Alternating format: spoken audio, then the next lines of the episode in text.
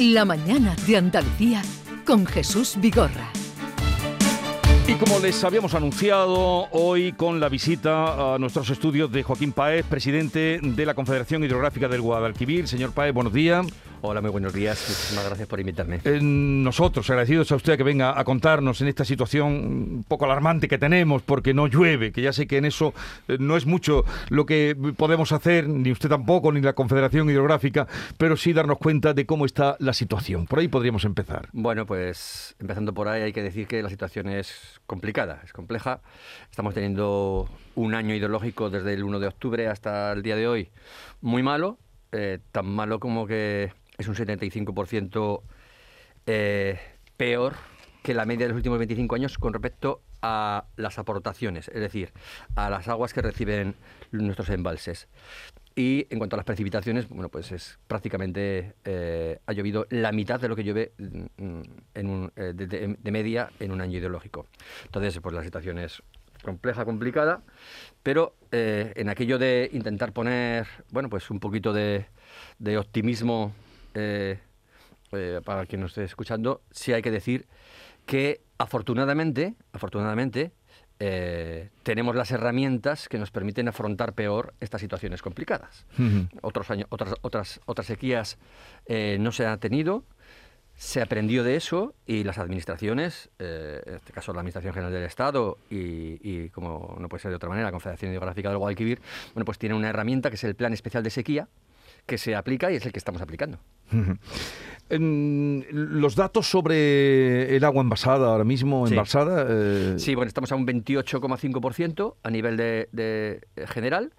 Y, bueno, en la provincia de Sevilla hay un 49%, es la que mejor está. 49,8%, en Jaén en torno a un 26%, Granada en torno a un 30% y Córdoba, que es la peor, eh, está en un 23,3%. Eso, eh, bueno, pues eh, nos habla de que, de la que la situación es compleja. He de decir que estamos hablando que los principales problemas se van a dar en el campo, en el regadío, en cuanto a los abastecimientos precisamente porque ese plan especial de sequía comenzó a aplicarse el día, el día 2 el día 2 de, noviembre, que es cuando se declaró por parte de la Confederación, en este caso por parte de su presidente, eh, bueno, pues eh, la situación de sequía extraordinaria, bueno, pues desde ese mismo día, y también mm, antes también había habido reuniones previas, bueno, pues se, dispuso todo para que eh, los sistemas y operadores de abastecimiento, junto con la propia Confederación, junto con las diputaciones y la propia Junta de Andalucía, bueno, pues nos pusiéramos todos a trabajar para bueno, pues intentar solucionar, si los hubiere, eh, bueno, pues aquellos problemas que pudieran surgir por parte de, gracias a la sequía, para garantizar el abastecimiento. Aquí hoy se reúne la mesa de la sequía, em, en esa creo que ustedes no tienen, no tienen que ver, pero eh, sí en el decreto, ¿cuándo va a estar listo el decreto de la sequía que eh, claman los agricultores y ganaderos para poder a partir de ahí acogerse a las medidas que se dispongan? Bueno, nosotros entendemos perfectamente cuál es el sentir del sector agrícola y ganadero. Eh, pero estamos trabajando conforme a ese plan especial de sequía. Eh, el ser Real Decreto Ley se está pidiendo desde, desde agosto, desde, desde julio, pero eh, todas las cosas tienen, están regladas, afortunadamente están regladas porque nos dan seguridad para actuar y ese Real Decreto no se ha podido tramitar hasta que no se hizo la declaración extraordinaria de sequía que fue el 2 de noviembre. A partir de ese mismo momento, al día siguiente, se reunió por primera vez la Comisión Técnica de Sequía, eh, Comisión Permanente de Sequía, mejor dicho, en la que estaban eh, representados los usuarios, es decir, el sector agrícola, el sector industrial, el sector del abastecimiento, además de empresarios y sindicatos y la propia Confederación. ¿Para qué? Bueno, para que entre todos pudiéramos determinar qué medidas eh, había que tomar. Se decidió, en, esa primera reunión, se, decidió elevar al Ministerio la, posibilidad de que firmara un Real Decreto Ley. Y en ese mismo momento se lo dije al Ministerio y nos pusimos a trabajar en ese borrador. Ya está el borrador muy adelantado. Yo estuve la semana pasada en el Ministerio, eh, eh, eh, pero estoy hablando la semana pasada, no, esta misma semana. Sí. Tengo un poco, este, este, martes estuve yo en el Ministerio, precisamente hablando del Real Decreto Ley, la semana anterior también. Entonces, eh, nuestros técnicos están trabajando junto con los técnicos del Ministerio para tener un buen, un buen Decreto Ley. Hay que recordar que un Real Decreto Ley conlleva, bueno, pues tiene que, tener necesariamente una seguridad jurídica. Estamos hablando de una ley, hmm. de un decreto ley, y implica a varios ministerios, en este caso al Ministerio de Hacienda, además del Ministerio de Transición Ecológica, y por lo tanto hay que hacerlo bien. Eh, yo creo que nosotros llevamos en ese Real Decreto el sentir de los usuarios que trabajaron con nosotros en el borrador de este Real Decreto en esa Comisión Permanente de Sequía. Pero no, no tiene usted idea de cuándo podría estar el, ese decreto de la sequía. Yo sé, que el, yo sé que el compromiso de la vicepresidenta tercera y ministra de Transición Ecológica eh, es máximo, lo sé porque me lo ha transmitido a mí directamente y que en el Ministerio se está trabajando todos los días en la, en, la culminación de ese Real Decreto. Repito, eh, este viernes estamos ahora mismo ultimando jurídicamente eh, y ahora es cuestión de la tramitación en el Ministerio. Bueno, ¿y qué soluciones tienen para afrontar eh, esta situación y para los regantes? Pues a ver, para los regantes eh, nosotros tuvimos hace escasos días una primera comisión de desembalse. Una primera comisión de desembalse que decir que fue quizá desde que yo estoy en el cargo, que ya, ya llevo tres años y medio, la reunión más, más dura en el sentido de que, bueno, se lo dije a ellos, que era un poco mm, desolador ver las caras de tantas personas, había más de 100 personas en aquella reunión, eh, bueno, pues, pues, con cara de preocupación. Es indudable que, que, está así, que, que, la situación es muy difícil y, el sector está preocupado. Nosotros, eh, en esa primera reunión, lo que hicimos es, eh, primero, hablar de previsión, de qué posibilidades hay, de qué posibilidades reales hay y decirles a, nuestros regantes bueno pues las cosas claras y, bueno porque ¿por qué? porque ellos se juegan sus previsiones también su y queremos queremos ser francos con ellos ahora mismo la situación es compleja ahora mismo eh, eh, la dotación máxima que, les podemos dar a día de hoy es la que les ofrecimos, que era mil metros cúbicos por hectárea. Mil metros cúbicos, mil metros cúbicos por hectárea. Mil metros cúbicos por hectárea es un ochenta y tantos por ciento menos de la, de, la dotación máxima que, a, la que, a la que tienen derecho. Entonces, es muy complejo. Nos vamos a plantear con ellos en las próximas reuniones cómo distribuimos estos mil metros cúbicos por hectárea. Nos hemos comprometido con ellos a hacer eh, eh, mm, un trabajo por parte de la Confederación de coordinar que ese agua, ese poco agua que hay disponible, llegue efectivamente a donde tiene que llegar. Ya se han hecho ocho grandes zonas coordinadas por ocho ingenieros de confederación para que eh, el agua llegue, la poca agua, pero que llegue de verdad. Y bueno, y vamos a seguir trabajando en las previsiones y todo eso, lo que te estoy diciendo, esos mil metros cúbicos por hectárea, van a ser como mínimo, como mínimo. Todo lo que pueda ser se subirá eh, si hay recursos, indudablemente. Y, mientras tanto, mm, ¿tendrán que pagar el canon si no pueden regar los agricultores? Que eso es una demanda que ellos hacen. El canon y las tarifas el canon de las tarifas es una de las cosas que se tratan en el Real Decreto Ley. Precisamente se hace un Real Decreto Ley para eh, porque si no haces una ley no puedes no puedes eh, eh, cambiar fiscalmente una, una tasa o un canon. Entonces, eh, en, el Real Decreto Ley se está trabajando eh, dos cosas fundamentales. Una, por una parte, ciertas obras de emergencia hmm. que se estima técnicamente por parte de los técnicos de la Dirección General del Agua y la propia Confederación, que son pertinentes a acometer precisamente provocadas por, por esta sequía. Y por supuesto, se está trabajando en ese Real Decreto de Ley la exención de cánones y tarifas. Por eso eh, ellos urgen a que salga el decreto de sequía porque mientras tanto están pagando el canon sin regar. Ellos están pagando el canon sin regar, pero nuestro compromiso con ellos es que el, canon del año 2021, que de la, de la campaña pasada, eh, también, eh, también se vea reflejado en el Real Decreto Ley y en el canon del 2022 exactamente él. Igual, ellos ahora mismo pero claro, en la campaña 21-22 no se ha pasado al cobro del canon, se ha pasado al, cobro del canon eh, eh, eh, de la campaña 2021.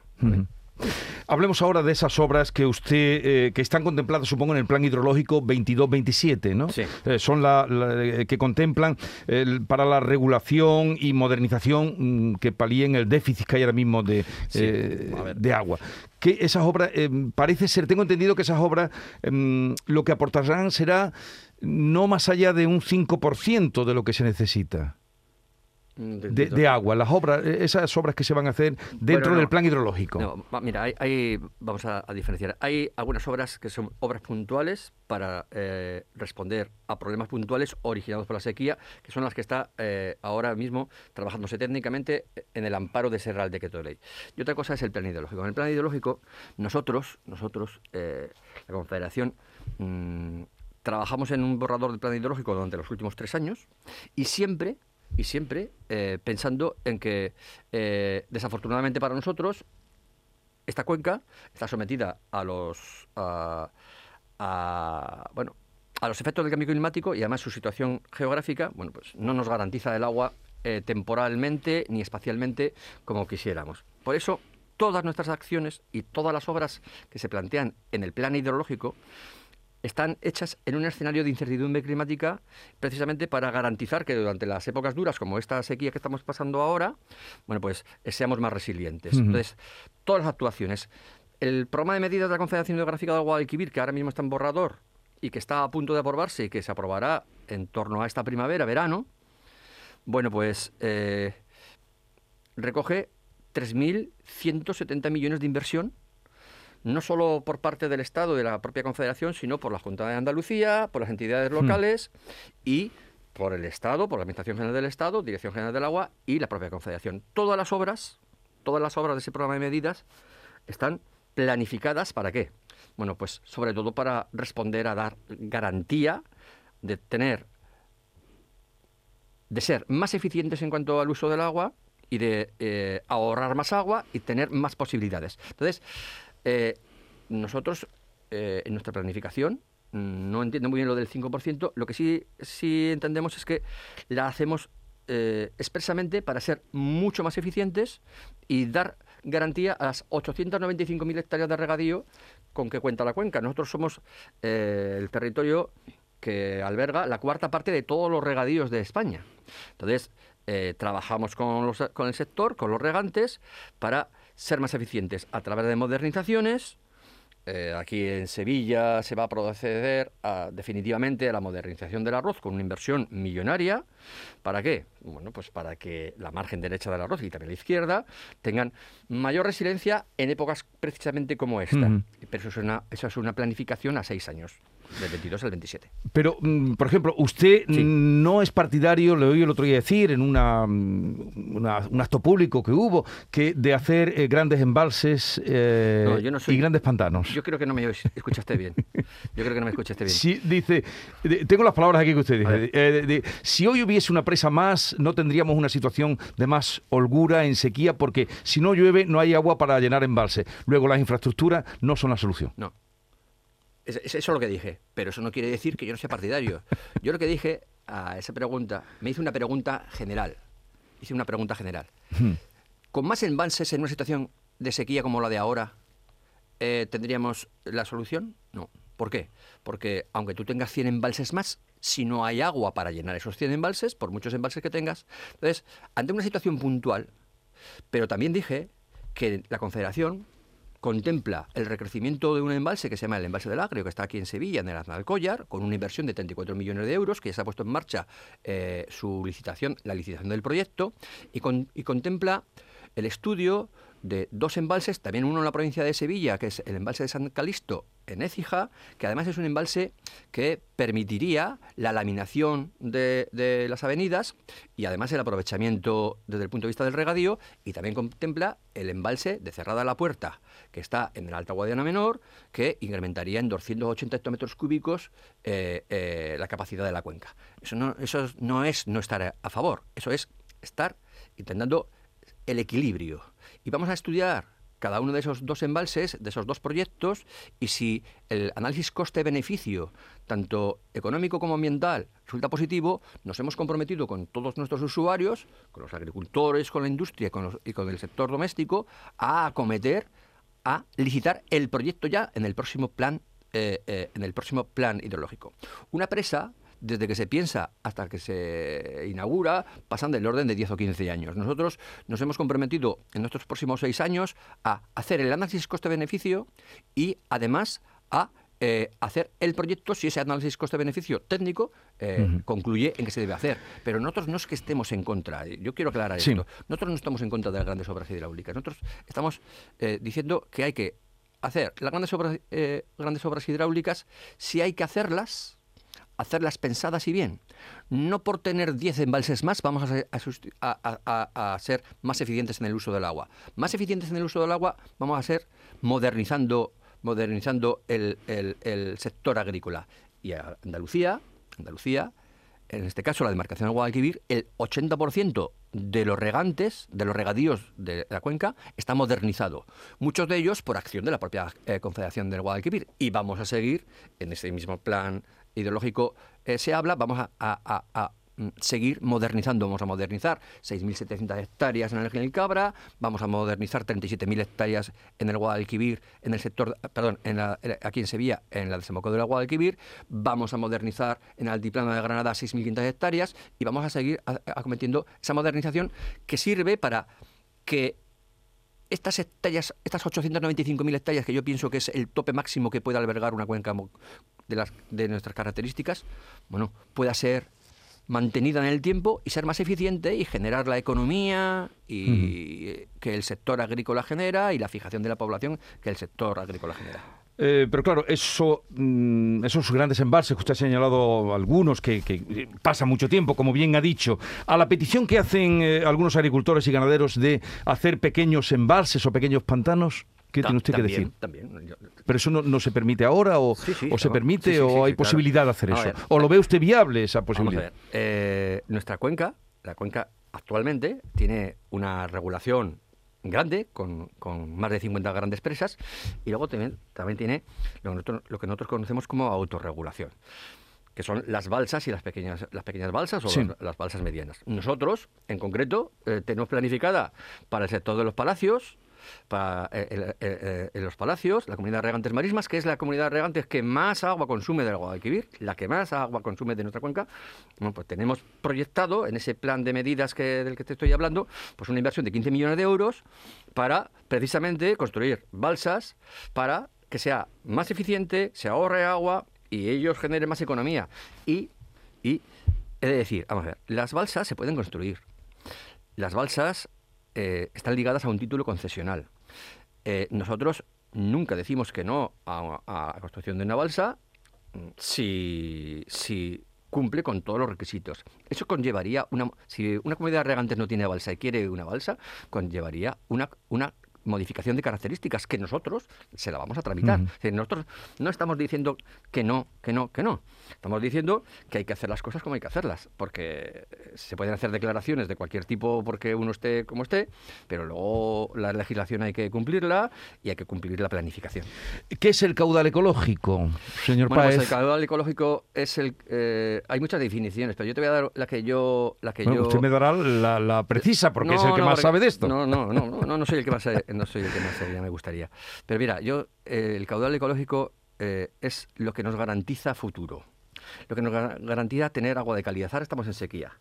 Eh, en sequía se habla de cantidad, pero también hay que hablar de calidad. Hay que también hablar de calidad. Nosotros, nuestra planificación, en las confederaciones, lo que queremos es, primero, garantizar la salud de las personas. En una época de sequía, lo primero que tenemos que hacer es garantizar la, salud de las personas. Y eso pasa necesariamente por garantizar la salud ambiental y además garantizando la salud de las personas y garantizar, eh, garantizando la salud ambiental, también garantizamos las actividades económicas. Entonces, el caudal ecológico es el caudal mínimo que tienen que tener nuestros ríos para mantener nuestros ecosistemas. Y cuando digo lo de los ecosistemas, hay que pensar que de nuestros ecosistemas obtenemos recursos todos los recursos que nosotros obtenemos, todos los recursos eh, provienen de ecosistemas. Entonces, nuestra obligación, porque además la Directiva Marco del Agua nos lo eh, dice así, que es nuestra obligación, es cumplir los objetivos ambientales y a la vez satisfacer la demanda de nuestros usuarios. Entonces, nosotros tenemos eh, hablado y negociado y revisado con nuestros usuarios cuál es el régimen de nuestros caudales ecológicos necesarios Primero, para garantizar el futuro, para garantizar calidad y para no entorpecer su actividad diaria. Y de momento mm, hemos hablado mucho de los agricultores, obviamente, por esa Sí. reducción que, que tienen, pero para el consumo doméstico, ¿hay algún peligro en este momento, a 4 de, de marzo? Bueno, eh, más ¿De allá- restricciones que puedan venir? Bueno, yo creo, bueno, nosotros no somos los que marcamos las restricciones, nosotros eh, suministramos lo que se conoce, bueno, en el argot de- del sector como el agua en alta. Las restricciones las marcan los sistemas eh, eh, que operan Sí. en, en- en cada una de las zonas mm, eh, de la Confederación. Dependen para su coordinación 21, s- 21 sistemas. Y ya te comentaba antes que nosotros, antes de hacer la declaración de sequía, ya nos habíamos reunido con los sistemas, de, de- de, eh, porque estábamos viendo bueno, pues que el panorama no era muy halagüeño, y nos hemos reunido con todas y cada una de las diputaciones de la cuenca, con las 12 provincias Sí. que comprende la cuenca. Eh, nos han, eh, hemos- hicimos una apuesta en común sobre eh, cuáles son bueno, cuáles podrían ser los eh, sitios puntuales donde podía haber problemas. Las diputaciones y los sistemas de operación, eh, los operadores están trabajando cada uno en el, en el ejercicio de sus responsabilidades y de sus competencias y nosotros estamos eh, coordinándolo todo. A día de hoy, a día de hoy, yo no veo grandes problemas en cuanto al abastecimiento a corto plazo, salvo en algunos sitios puntuales donde algún pueblo mm, a lo largo de- en el entorno de la demarcación en el que su abastecimiento se suministre de agua subterránea, que podía ser que el acuífero en ese caso estuviese eh, con unos niveles especiométricos bajos, o eh, algún, manan- algún municipio que se, se- se- se- suministre su abastecimiento de algún manantial. Pero más allá de esos, esos puntuales que, se, repito, que están detectando y trabajando, eh, a corto plazo yo no veo eh, peligro para el Peligro. abastecimiento. ¿Y, y para cuánto tiempo está garantizado el Bueno, pues ahora mismo, ahora mismo eh, nuestra obligación es tener el abastecimiento con una garantía de dos, tres años. Y en eso estamos trabajando. Bien, no sé si quiere mm, alguna cosa mm, que tenga que, que sea de interés para nuestros oyentes, agricultores, ganaderos. Bueno, eh, yo, yo, y no lo digo por mí, pero sí me gustaría, es- lo, lo hablaba ahí en el pasillo con tus compañeros, eh, yo me gustaría decir, en esta época de incertidumbre que estamos hablando del agua, sobre la seguridad del agua, sobre si tenemos agua o no, eh, en esta época de sequía, decir que, bueno, que los gestores, las personas que gestionan nuestra, nuestra, agua, eh, tanto ambientalmente como para el abastecimiento, como para el sector del regadío, tanto en las confederaciones como en la propia Junta de Andalucía, como en el Ministerio, bueno, son técnicos y técnicas de primer orden, de primer orden, que trabajan todos los días eh, eh, para que cada una de las gotas de agua, sobre todo en momentos difíciles, llegue a donde tiene que llegar y con la mejor calidad posible. Y que afortunadamente hemos aprendido de épocas malas, de sequías y de fenómenos de inundación y las confederaciones tenemos tres grandes planes con los que nos movemos y con los que damos nuestro servicio. El plan ideológico, que es planificar a seis años, pero luego tenemos dos herramientas fundamentales. El plan de gestión de riesgos de inundaciones, que se trabaja todos los días y que se mejora todos los días de cara a prevenir inundaciones, y el plan especial de sequía, que es el que afortunadamente lo teníamos, lo estamos aplica- aplicando y nos da cierta tranquilidad porque nos marca los pasos que tenemos que dar. Pues eh, gracias por su visita y a todo esto siempre, mm, eh, en fin, esperar que no perdemos la esperanza de que, de que llueva. A ver si, Y a ver si la esperanza se convierte en una realidad. y que venga. Bueno, no podemos hacer Sí. más que eso, mirar al cielo cada mañana. Eh, Joaquín Páez, presidente de la Confederación Hidrográfica del Guadalquivir, gracias por estar con nosotros y por venir a, a informarnos de toda esta situación que tenemos. Muchísimas gracias a vosotros por invitarme. Adiós.